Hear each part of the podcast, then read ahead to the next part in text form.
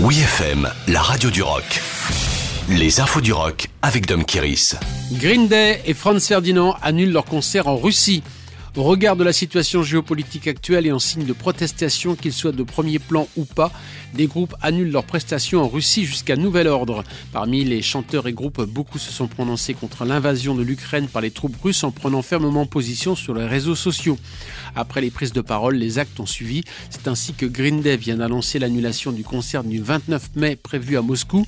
Le groupe californien a déclaré être conscient de ne pas se consacrer aux concerts dans les stades, mais à quelque chose de bien plus important. Même prise de conscience chez Franz Ferdinand qui s'apprête à fêter ses 20 ans de carrière avec la compilation It's to the Heads. Le groupe d'Alex Capranos a annoncé que ses concerts prévus à Saint-Pétersbourg et à Moscou les 29 juin et 1er juillet n'auront pas lieu. Dans un communiqué, le groupe a déclaré que la seule raison à cela est l'invasion de l'Ukraine par l'État russe.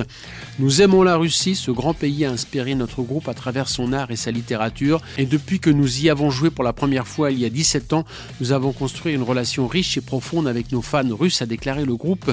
D'autres artistes pourraient rejoindre le mouvement si la guerre, hélas, s'éternise. Simple Plan en duo avec le chanteur de Sum 41. Le groupe québécois Simple Plan a sorti un nouveau single intitulé Ruin My Life en compagnie de leur compatriote canadien Derek Whibley, le leader de Sum 41. C'est le deuxième single inédit à sortir après Antidote en fin d'année en prémisse sans doute d'un sixième album. Le dernier, Taking One for the Team, date déjà de 2016. La chanson Ruin My Life est amusante et énergique et accrocheuse. Nous sommes excités de la faire entendre à nos fans et le fait d'avoir Derek Whibley de Sum 41 qui chante dessus la rend encore plus spéciale, a conclu Simple Plan.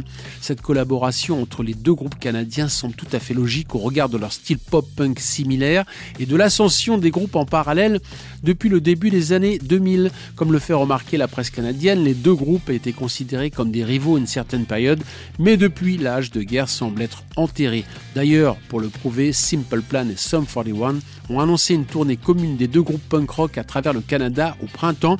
De son côté, Sum 41 a prévu de venir en France lors d'une tournée de 7 dates qui fera la part belle au grand festival d'été. Retrouvez toutes les infos du rock sur wfm.fr.